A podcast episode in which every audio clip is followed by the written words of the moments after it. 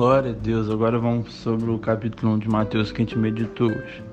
Bom, a genealogia é algo que a gente muitas vezes é, não dá muito valor, que a gente pula, mas sempre tem é, conhecimentos muito, muito ricos para a gente é, absorver, que talvez se você não analisar, passa despercebido. O primeiro ponto aqui que a gente pode analisar é que as pessoas más, pessoas más, fazem parte da família do Salvador, dos santos, dos santos. Mulher que as vidas era reprovável, estava na família de Jesus. Tamar coabitou com seu próprio sogro, Raabe era prostituta. Ruth era moabita e Betsaba era adulta. E por que será que essas pessoas, essas mulheres, estavam na genealogia de Jesus? Simplesmente para reforçar que o Filho de Deus se identificou com os pecadores a quem veio salvar. A família de Jesus tinha pessoas de má índole que não valia nada, como a minha e a sua. Também os patriarcas estavam nessa lista: Abraão, Isaac, Jacó. E eles tiveram muitos momentos de fraqueza na área da mentira. Eles, por muito tempo, é, falaram mentira aos homens, às pessoas.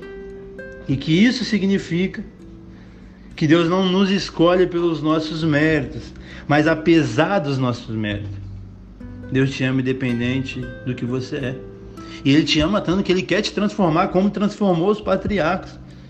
Mas Ele não veio até você porque você é alguém perfeito, não. A graça de Deus só é para os imperfeitos. Quem precisa do favor imerecido de Deus é quem não merece. Quem merece não precisa. Então a genealogia do Senhor é muito rica. Outras características dentro da genealogia ainda é que homens que teve marca é, a sua, marcado sua vida de violência. Caso de Davi, Roboão, Acais, Manassé. Homens, homens devassos que sujaram suas mãos de sangue. Ninguém jamais escolheria assassinos para entregar essa família. Mas na genealogia de Jesus tem esses, essas pessoas. Para provar mais uma vez a infinita misericórdia de Deus. Ele nos ama com amor eterno, independente se a gente é indigno ou não. E isso não foi por acaso, gente. Deus é onisciente. Ele é soberano, tudo está no controle dele. Então, se essas pessoas estão na genealogia de Jesus, são familiares de Jesus, é por causa disso. Por causa para mostrar a graça dele, para mostrar que ele não nos escolhe através do nosso mérito, não, e sim por causa da graça. Homens que for, teve a vida marcada pela idolatria, exemplo de Salomão, de Roboão, que fez um bezerro de ouro, Acais, que fechou a casa de Deus. E a gente não tem que ficar chocado agora eu, eu, gente, eu trazendo essa revelação para você. Nossa, como essas pessoas podem estar na genealogia do Senhor? Não, porque eu e você também a gente não merece. Porque eu e você nós somos falhos.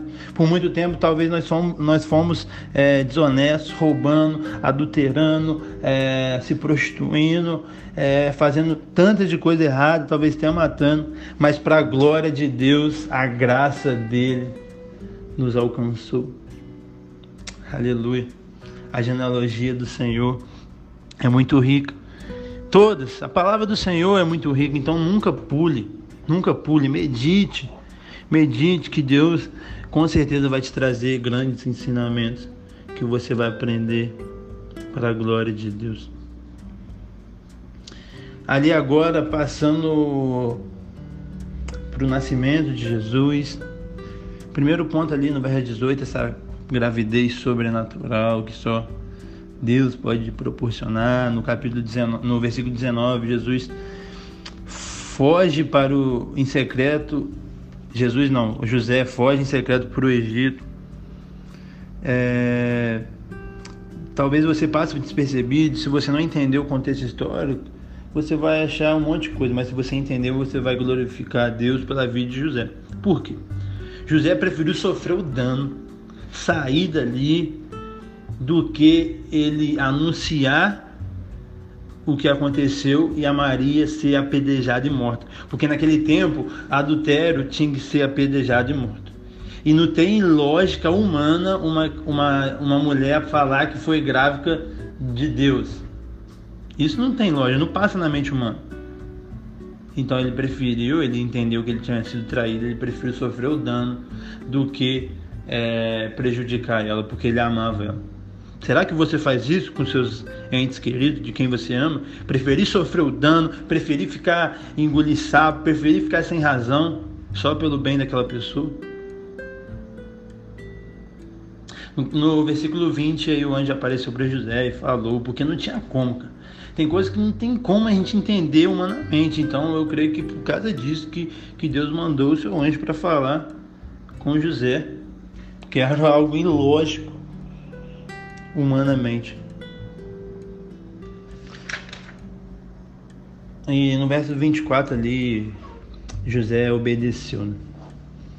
José não hesita, não questiona, recebe a direção de Deus e cumpre. Não ficou pensando em sua reputação e sim no cumprimento do propósito. Tem muitas das vezes que a gente para porque a gente está pensando nas pessoas, nas coisas e não em Deus. Palavra do Senhor fala que vale mais a gente agradar a Deus do que os homens.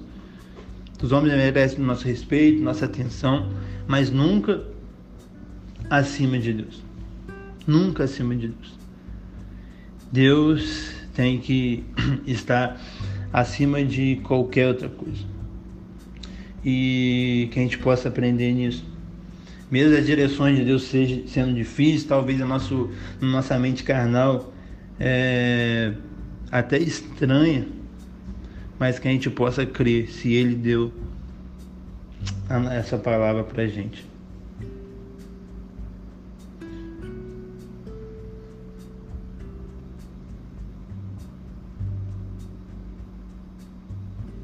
Que a gente possa descansar no Senhor, saber que Ele é soberano, que a gente possa descansar na graça do Senhor, saber que na, na genealogia a gente pode ver a graça dele e que a gente possa saber que ele está no controle, que ele pode tudo, ele mandou seu filho para morrer em nosso lugar, ele engravidou uma mulher, é, uma jovem do Espírito Santo, é, então as coisas impossíveis é para o Senhor mesmo.